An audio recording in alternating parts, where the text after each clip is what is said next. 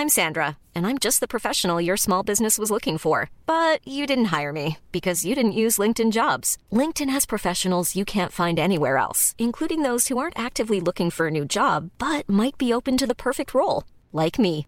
In a given month, over 70% of LinkedIn users don't visit other leading job sites. So if you're not looking on LinkedIn, you'll miss out on great candidates like Sandra. Start hiring professionals like a professional. Post your free job on linkedin.com/people today. Even when we're on a budget, we still deserve nice things. Quince is a place to scoop up stunning high-end goods for 50 to 80% less than similar brands. They have buttery soft cashmere sweaters starting at $50, luxurious Italian leather bags, and so much more. Plus, Quince only works with factories that use safe, ethical, and responsible manufacturing. Get the high-end goods you'll love without the high price tag with Quince. Go to quince.com slash style for free shipping and 365-day returns.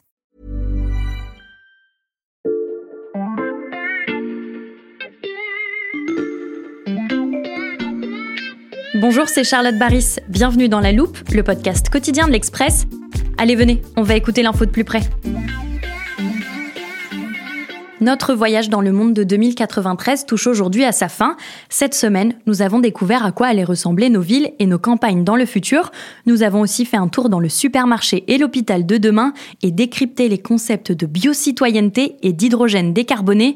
Une vie dans 70 ans qui vous a peut-être fait rêver ou effrayer, mais tout ce dont nous avons parlé, beaucoup d'entre nous ne le verront pas. Ce monde, ce sera celui des petits-enfants des jeunes d'aujourd'hui, peut-être même les petits-enfants de vos enfants. Dans ce dernier volet de notre série, c'est à la jeunesse en 2093 que nous allons nous intéresser, à ses préoccupations et à sa sociabilisation. Quatrième épisode, les jeunes de 2093. Pour cet épisode final, j'accueille une plume que les lecteurs de l'Express connaissent bien, Nicolas Bouzou, économiste et directeur d'un cabinet de conseil et d'études. Bonjour et bienvenue dans la loupe. Bonjour.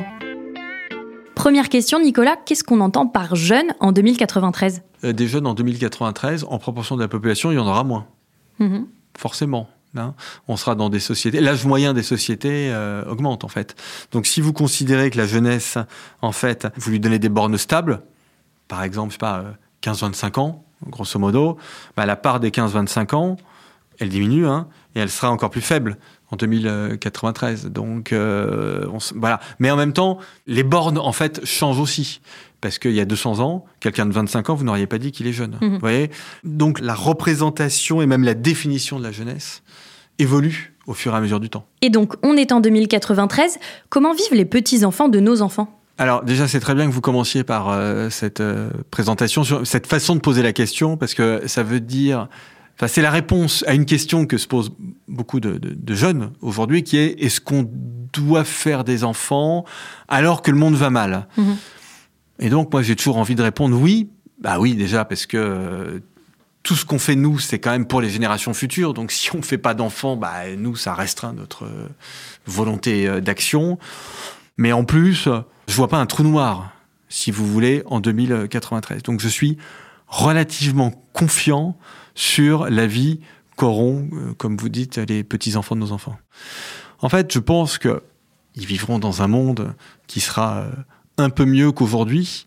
Alors vous pourriez me dire c'est pas difficile parce qu'on traverse des temps qui sont euh, difficiles. C'est quelque chose qui malheureusement est extrêmement classique et qui a toujours existé. Et quand vous regardez les choses sur le très long terme, les évolutions sur le très long terme, vous voyez quand même que pour tout ce qui concerne ce qu'on appelle le développement humain, c'est-à-dire les questions de santé, d'alphabétisation, même de liberté et d'environnement, sur le très long terme, les choses vont quand même de mieux en mieux ou de Mhm. moins en moins mal. Et il y a, à mon sens, aucune raison que euh, ça s'interrompe définitivement. L'humain a montré au cours de l'histoire que, grosso modo, il essayait de résoudre les problèmes matériels qui s'opposaient à lui, et en général, il y arrivait plutôt bien. Mhm. Donc je pense qu'il y a quelque chose, vous voyez, qui est très consubstantiel à l'histoire de l'humanité, qui n'a pas de raison de, de s'arrêter. Donc je suis assez confiant, au fond, sur le monde dans lequel vivront nos enfants. Il y a des problèmes aujourd'hui, on essaie de les résoudre, bien ou mal. Il y aura toujours des problèmes demain, il y aura de nouveaux problèmes. Ils essaieront de les résoudre. Nicolas, à quoi ressemble le quotidien des jeunes en 2093 Bah, je pense déjà qu'il y a des problèmes qui nous occupent beaucoup aujourd'hui qui auront été euh, résolus. Évidemment, c'est la question euh, environnementale. Le réchauffement climatique, il a déjà commencé. Euh, les objectifs du GIEC, donc de neutralité carbone au niveau mondial, c'est 2050. Donc 2093, on voit qu'on est très au-delà de ça, en Mhm. fait. hein. Ça veut dire que soit euh, les gens auront grillé, soit on aura résolu en partie le problème. Alors résolu en partie le problème, ça veut dire sans doute en grosse partie qu'on aura trouvé des moyens de s'y adapter. J'espère qu'on arrivera, et on le fait déjà, à lutter contre le réchauffement climatique, mais on voit bien qu'il n'y a pas que la lutte, il y a aussi l'adaptation. Donc 2093, c'est un horizon qui est suffisamment loin pour que je me dise que ce problème très grave aujourd'hui n'en sera plus un. Et on peut même imaginer qu'on aura même commencé et bien entamé la décarbonation de l'atmosphère. Voilà, plus le fait qu'on s'y sera adapté, je suis assez, euh, assez confiant. Mhm. Pour répondre à votre question sur euh, euh, la vie un peu plus quotidienne des petits-enfants, de nos enfants, là encore, hein, je suis obligé de me baser sur une analyse historique. Qu'est-ce qui a le plus changé, au fond, disons, euh, depuis euh, le- les débuts d'Homo sapiens il y a 400 000 ans? Ce qui a le plus changé, c'est euh, l'espérance de vie et la vitesse de déplacement. C'est ça ce qui a le plus changé. Pour deux raisons fondamentales. hein. C'est que ce sont les deux principaux obstacles matériels à nos libertés. Je ne suis pas immortel, ma vie est limitée. Mhm. Voilà, c'est mon cas, c'est le cas de tous les gens qui m'ont précédé. Donc c'est un gros problème parce que voilà, ça veut dire que mon horizon en termes de temps, il est borné. Et évidemment, j'aimerais bien le, le- déborner. J'aimerais bien vivre très longtemps parce que j'ai plein de choses à faire. Mon deuxième problème, c'est que on est aujourd'hui euh, à Paris. Si j'ai envie d'aller euh, ce soir euh, à Dublin, bon, je peux y aller, je peux prendre l'avion, mais c'est compliqué, donc je suis quand même limité dans mes dans mes déplacements. Et encore, je suis beaucoup moins limité dans mes déplacements qu'aujourd'hui parce que je peux quand même aller à Dublin dans l'après-midi que je l'étais euh, il y a 100 ans ou a fortiori il y a 200 ans. Et donc ça, ça va continuer. Les efforts qu'on met pour allonger la vie humaine, les efforts qu'on fait pour essayer de se déplacer de la façon la plus rapide possible, avec le coût le plus faible possible, parce que c'est les deux principaux obstacles, au fond, Mhm. à la liberté humaine. Une des préoccupations quand on est jeune, c'est la formation. Comment est-ce qu'on travaille dans 70 ans? Alors, euh, votre question sous-entend qu'il y aura toujours du travail. Je suis très content que vous la posiez comme ça, parce que je le crois euh, très intimement. Je pense que la volonté de travailler fait partie de la nature humaine, parce que travailler, c'est construire le monde, hein, c'est rentrer dans la danse du monde, au fond. C'est prolonger le monde, c'est participer à la création du monde. Et donc, je pense que ça existera toujours. Donc, je pense qu'il y aura toujours du travail, il y aura toujours des choses à faire, vous voyez. Euh, et même si, euh, en 2093, ce qui est tout à fait possible, hein, on a des humanoïdes hybridés à des intelligences artificielles super puissantes, etc., des intelligences artificielles fortes, je pense que ça change rien. Je pense qu'on aura quand même toujours envie de travailler. Ces robots, ces humanoïdes travailleront pour nous, j'espère. Mais nous, on travaillera aussi. On les fera travailler, ce qui sera une forme de travail. il y aura toujours des bureaux. En ce moment, il y a eu après le Covid, donc la montée du télétravail très forte. Et en ce moment, il y a plutôt le mouvement inverse. hein. Les boîtes sont plutôt en train de replier de la voile sur le télétravail. Pourquoi? Euh, Parce qu'on se rend compte qu'en dépit des technologies extraordinaires qui sont à notre euh, disposition, parce qu'on pense quand même que ça apporte un petit plus de se voir, et je le crois profondément. C'est marginal, mais voilà, ça, ça compte quand même. Ça veut dire qu'une question qui est la question qui m'a occupé moi, qui sans doute vous a occupé vous, qui êtes plus jeune que moi et qui occupe aussi mes enfants en ce moment, et qui est au fond, bah, euh, euh, quelle est la bonne formation, euh, qu'est-ce que je fais après le bac, quel type de métier sera très épanouissant pour moi, ça, ça va pas bouger d'un iota. Mhm. C'est toujours des questions qui existeront. Je peux pas vous dire hein, quels seront les métiers, évidemment, c'est absolument, euh, un- on peut pas le prévoir. Mais cette question fondamentale sur la façon dont on vit, qui nous, nous occupe beaucoup, hein, ce sera pas parcoursup, mais la question euh, posée sera exactement la même. Et ça veut dire qu'il y aura toujours l'école en 2093. Je pense même que l'école ressemblera beaucoup à ce qu'elle était il y a 100 ans. C'est-à-dire que je pense qu'il y aura toujours euh, des profs, des salles de classe, avec des gens dedans.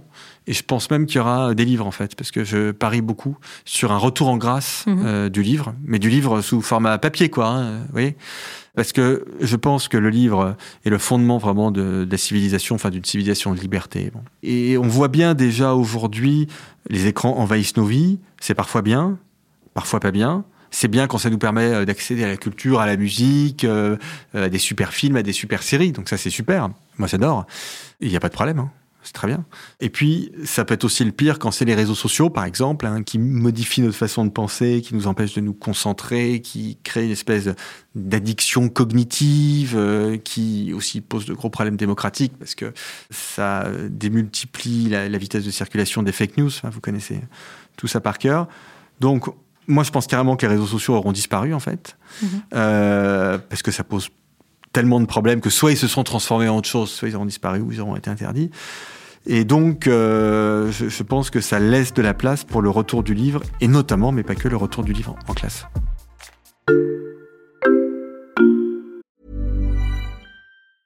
I'm Sandra, and I'm just the professional your small business was looking for. But you didn't hire me because you didn't use LinkedIn jobs. LinkedIn has professionals you can't find anywhere else, including those who aren't actively looking for a new job, but might be open to the perfect role, like me. In a given month, over 70% of LinkedIn users don't visit other leading job sites. So if you're not looking on LinkedIn, you'll miss out on great candidates like Sandra. Start hiring professionals like a professional. Post your free job on linkedin.com/people today.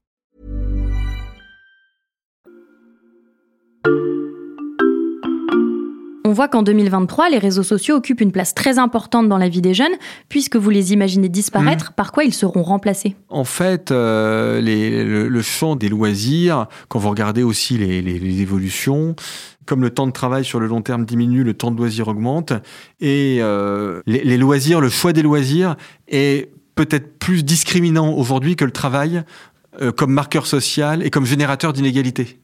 Ça veut dire qu'on est en train de, enfin progressivement, on va reprendre les loisirs euh, au, sérieux. Donc, euh, je pense pas du tout qu'il y ait quelque chose genre la disparition du loisir mm. ou euh, au contraire la virtualisation complète des loisirs. Non, mm. en partie oui, mais mais pas complètement. Un autre enjeu quand on est jeune, c'est le cercle familial.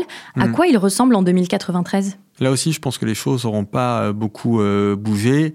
Qu'est-ce qui intéresse le plus les jeunes? Euh, bah, c'est en effet trouver un job et trouver un partenaire, un ou une partenaire.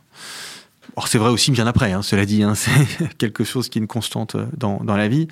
Mais ça, ça va pas bouger. Et de la même façon que le travail va pas disparaître, l'amour va pas disparaître. Et je pense même que les structures familiales, en fait, vont pas beaucoup euh, évoluer. Évidemment, il y aura de nouveaux moyens de se rencontrer. Déjà aujourd'hui, on voit les applis de rencontre mhm. qui connaissent énormément de succès, même si là, ça stagne un peu. Mais les applis de rencontre, c'est juste un, un moyen supplémentaire, ou je pourrais même dire une numérisation de la rencontre, mais ça change pas fondamentalement le, le, le fait qu'on cherche euh, un partenaire et qu'on essaie quand même, l'objectif c'est de vivre avec lui le mieux possible et le plus longtemps possible. Mhm. On fera moins d'enfants en revanche. On fera moins d'enfants parce que c'est un peu la loi de la, de la démographie, hein. c'est-à-dire plus les sociétés se, se modernisent, euh, plus elles s'enrichissent aussi, moins on fait d'enfants. Donc on fera toujours des enfants. Je pense que les moyens de procréation auront euh, évoluer. Hein. Il y aura peut-être, alors là on rentre dans le domaine des technologies, donc on peut pas savoir quelles seront les ruptures, mais il y aura peut-être des utérus artificiels, parce qu'il y a peut-être des femmes qui n'ont euh, pas envie d'accoucher ou qui pensent que c'est parfaitement légitime euh, au fond d'utiliser la technologie au lieu d'utiliser son propre corps pour enfanter. Mais ça, alors c'est très important, hein. évidemment, je suis pas en train de minimiser ça, mais mais ça change pas ce qu'est la famille. Mmh. La famille d'amour basée sur un couple, des enfants oui. Donc, euh, je pense que là encore, ce qui aura changé sera d'ordre technologique. Je dirais pas que c'est périphérique, c'est très important. Moi, je suis en couple, j'ai deux enfants. J'imagine assez bien que les petits-enfants de mes enfants seront en couple avec deux enfants pour les familles très très nombreuses et un enfant ou pas d'enfant pour les autres. Autre sujet important pour les jeunes de 2023, c'est la santé mentale. Qu'est-ce qu'il en est en 2093 bah, Ce sera forcément mieux, ça, je vais vous dire, parce que la santé mentale, c'est le problème d'aujourd'hui. C'est-à-dire qu'on on a chez les jeunes des vrais problèmes de santé mentale qui sont liés au Covid, mais pas que, parce qu'en fait, la dégradation de la santé mentale, elle préexistait au Covid. Et en fait, si elle préexistait au Covid, c'est parce que c'est un sujet qui n'était pas traité, qui n'était pas pris euh, au sérieux, qui était même difficile euh, à, à, évaluer. Moi, je pense que les deux prochaines frontières, en fait, c'est très lié, c'est le cerveau et la psychologie. Je pense que c'est vraiment là qu'on va avoir le plus d'investissement quand on aura réglé la question des cancers. Mhm. Donc ça, elle sera réglée en 2093. Hein. La question des cancers, je pense, bah, les cancers, on en mourra plus assez rapidement. Je pense 2050, 2060, ça va aller assez vite. C'est en gestation déjà aujourd'hui. Et donc, on va faire de, très gros investissements sur les questions mentales, sur les questions euh, cérébrales. Et ça commence aujourd'hui parce que la situation, elle est catastrophique, parce qu'en fait, on l'a pas traité, notamment la santé mentale des mmh. jeunes. Donc, je suis assez optimiste. Euh, de toute façon, je vais vous dire, les problèmes de 2093, les vrais problèmes, ils vont émerger en raison d'évolutions sociétales ou technologiques qu'on connaît pas encore. Mmh. Parce que le problème euh, de santé mentale, comme je vous l'ai dit, en fait, il se pose aujourd'hui. Donc, il y a toujours du retard en matière de règlement des problèmes, mais euh, on va pas mettre 70 ans à réagir à la question de la santé mentale. Est-ce que les jeunes de 2093 seront critiques des jeunes de 2023 Bien sûr, bah évidemment. Euh, et de la même façon qu'ils diront que c'était mieux avant. Le c'était mieux avant est quelque chose qui a toujours existé. Euh, donc là, les jeunes aujourd'hui, euh, évidemment, considèrent que les 30 glorieuses, c'était beaucoup mieux et qu'aujourd'hui, les problèmes viennent, alors pas de ma génération à moi, mais de la génération d'avant, c'est-à-dire de celle de mes parents. Je pourrais vous démontrer par A plus B que c'est très excessif, voire faux. C'est quelque chose qui a toujours existé. Ça, c'est une loi psychologique fondamentale, si vous voulez. C'est-à-dire qu'on accuse des problèmes qu'on connaît, les générations euh, d'avant, tout en ayant en tête euh, un âge d'or. Donc euh, oui, ça j'ai assez peu d'illusions là-dessus. C'est pas grave, hein, c'est plutôt sympathique. Dernière question, est-ce que le jeune de 2093 ira mieux que le jeune de 2023 Ouais, je pense. Hmm. Je pense parce que comme je vous le disais tout à l'heure. Alors je sais que ça peut sembler baroque hein, de dire ça aujourd'hui, parce que tout le monde a l'impression que tout s'effondre et que tout fout le camp, mais déjà 2093, c'est même pas demain, c'est plutôt après-demain. Mhm. Et puis, quand même, l'histoire de l'humanité, c'est une histoire d'amélioration des conditions de vie concrètes. Alors par contre, ça ne veut pas dire que... Enfin, vous me dites, est-ce qu'ils iront mieux? Ils iront mieux, ils seront en meilleure santé, ils auront euh, plus de temps libre, euh, ils auront plus de revenus, euh, l'environnement ce sera mieux. Bon, donc à cet égard, oui. Il y aura d'autres problèmes qui auront apparu d'ici là. Je ne sais mm. pas vous dire lesquels. Est-ce qu'ils seront plus heureux? Je pense un peu, parce que là aussi, quand on regarde les études d'économie du bonheur, on voit que les choses s'arrangent un peu, mais enfin, c'est très lent, et le, bonheur est lié de toute façon à des choses qui ne sont pas liées qu'aux conditions matérielles. Euh, si vous faites larguer par votre conjoint, c'est très embêtant bah, euh, ça peut arriver aujourd'hui, ça arrivera aussi en 2093. Et ça, ça va pas changer. Le chagrin d'amour, qui est un truc très important dans nos vies, ça va pas changer. Euh, le fait que nos enfants soient malheureux, qu'ils aient du mal à se projeter dans leur avenir, bah, ça existe aujourd'hui. En tant que parents, ça nous cause du souci. Bah, ça causera autant de soucis en, en 2093. Donc ces données-là, si vous voulez, elles vont pas changer. Mais matériellement, oui, bien sûr, ça ira mieux, évidemment. Et voilà notre conclusion, ça ira mieux en 2093. Merci Nicolas Bouzou. Avec plaisir. Résolution de la crise climatique, développement de la superfood et des cabinets virtuels, chute des réseaux sociaux. Cette semaine, on vous a donné un aperçu d'un monde possible dans 70 ans. Si cette série vous a plu, je vous recommande de suivre La Loupe sur votre application d'écoute, par exemple Spotify, Apple Podcast ou Castbox. Vous pouvez y retrouver tous nos prochains épisodes. Et si vous voulez nous écrire, je rappelle l'adresse laloupe@l'express.fr. Cet épisode a été réalisé par Jules Cro. On se retrouve lundi pour passer un nouveau sujet à la loupe.